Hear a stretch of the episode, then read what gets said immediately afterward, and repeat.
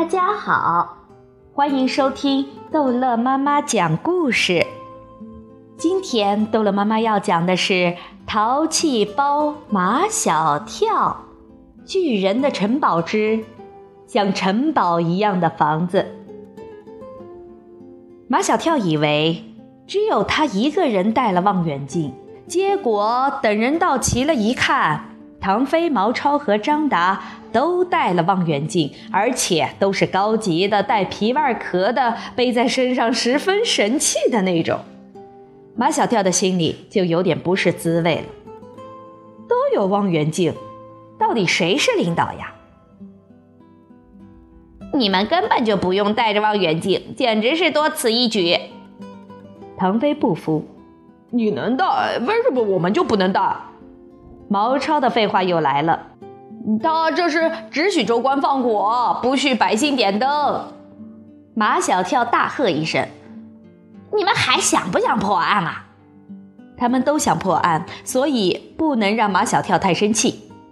他一生气，不带他们去那个地方，这案还怎么破？他们跟着马小跳上了一辆长途中巴车，司机问他们去哪儿。马小跳根本不告诉他们去哪儿。哦，我让你们在什么地方停，你就在什么地方停。司机看看他们四个，都是一副任重而道远要去办大事儿的神态，身上还清一色的背了一个皮匣子。司机歪着嘴笑了笑：“哎，现在的孩子搞不懂。”一路上。四个人也不说话，他们不能让车上的人知道他们是去破案的。已经能看见绿色的高尔夫球场了。马小跳大声一叫：“停！我们在这里下车。”中巴车在路边停下，马小跳他们下了车。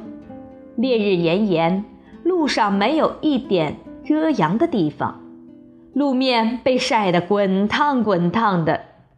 人走在上面，就像走在煎锅上一样。哦，还有多远啊？还没走几步，唐飞就吃不消了。马小跳指指前面那一大片伸展的很远的绿草地，那不就是高尔夫球场吗？到了，已经到了。就像遇到了拦路鬼，眼看着是到了，但总也走不到。我们跑吧！破案的心情太急切，他们在烈日下奔跑起来。看看那是什么？在一个并没有路的地方，却开出一辆车来。那叫什么车呀？四四方方、严严实实，像个集装箱。如果不是真真切切的看见它在开动，根本想象不出来它是一辆车。这是什么车？他们都问唐飞，因为几乎没有唐飞不认识的车。没见过，唐飞说：“这是一辆改装的车。这车太怪了，这车是太怪了。”马小跳警觉起来：“这车是从哪里开出来的？”大家都说右边。我知道是右边，可是右边没有路呀。怎么叫没路啊？毛超说：“走的人多了就成了路了，能开出车来就是路。”毛超这是套改了一句名言。他们终于在草地上发现了轮胎碾过的印记，顺着这条印记走，走着走着，印记没有了，却到了一座像城堡一样的房子跟前。毛小跳。你说的是不是这座房子？马小跳十分肯定地说：“是这座房子，绝对没错。”那么还可以肯定，那辆可疑的车也是从这里开出去的。毛超已经开始破案了。一座可疑的房子配一辆可疑的车，还有比这更可疑的事情吗？这座房子是用一种像岩石一样的大砖头砌成的。非常牢固，只有一道门和一扇窗，窗口开得很高很高，离地起码有三米。他们根本不可能从外面看见里面。那道门也跟平常的门不一样，要高得多。门紧闭着，连一道缝都没有。那窗又太高，怎么能看见里面呢？有一个办法，毛超说：“如果有一架梯子放在窗口那儿。”废话，到哪儿找梯子？马小跳站在窗子下，举起了望远镜。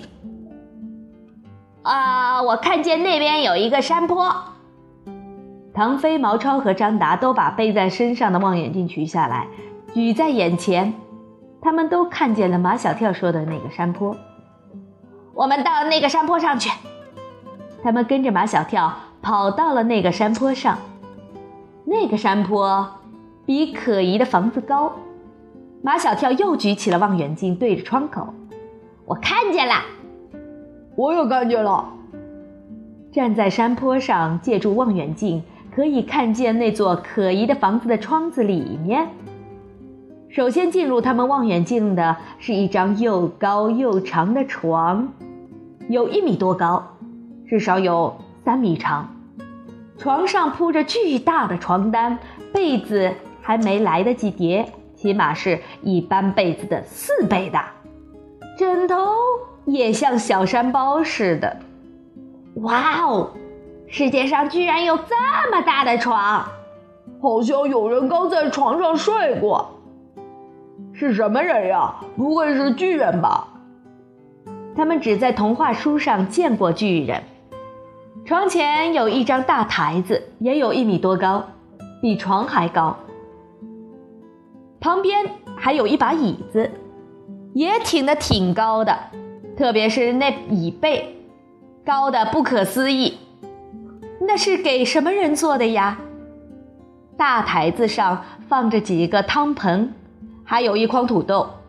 他们推测，这又高又大的台子应该是一张饭桌，那几个汤盆应该是几个饭碗。毫无疑问，真的是有一个巨人住在这里面。那么，巨人呢？他已经离开这儿了，马小跳说：“刚才那辆怪车就是巨人开的。”好了，这一集的故事就讲到这儿结束了。欢迎孩子们继续收听下一集的《淘气包马小跳》。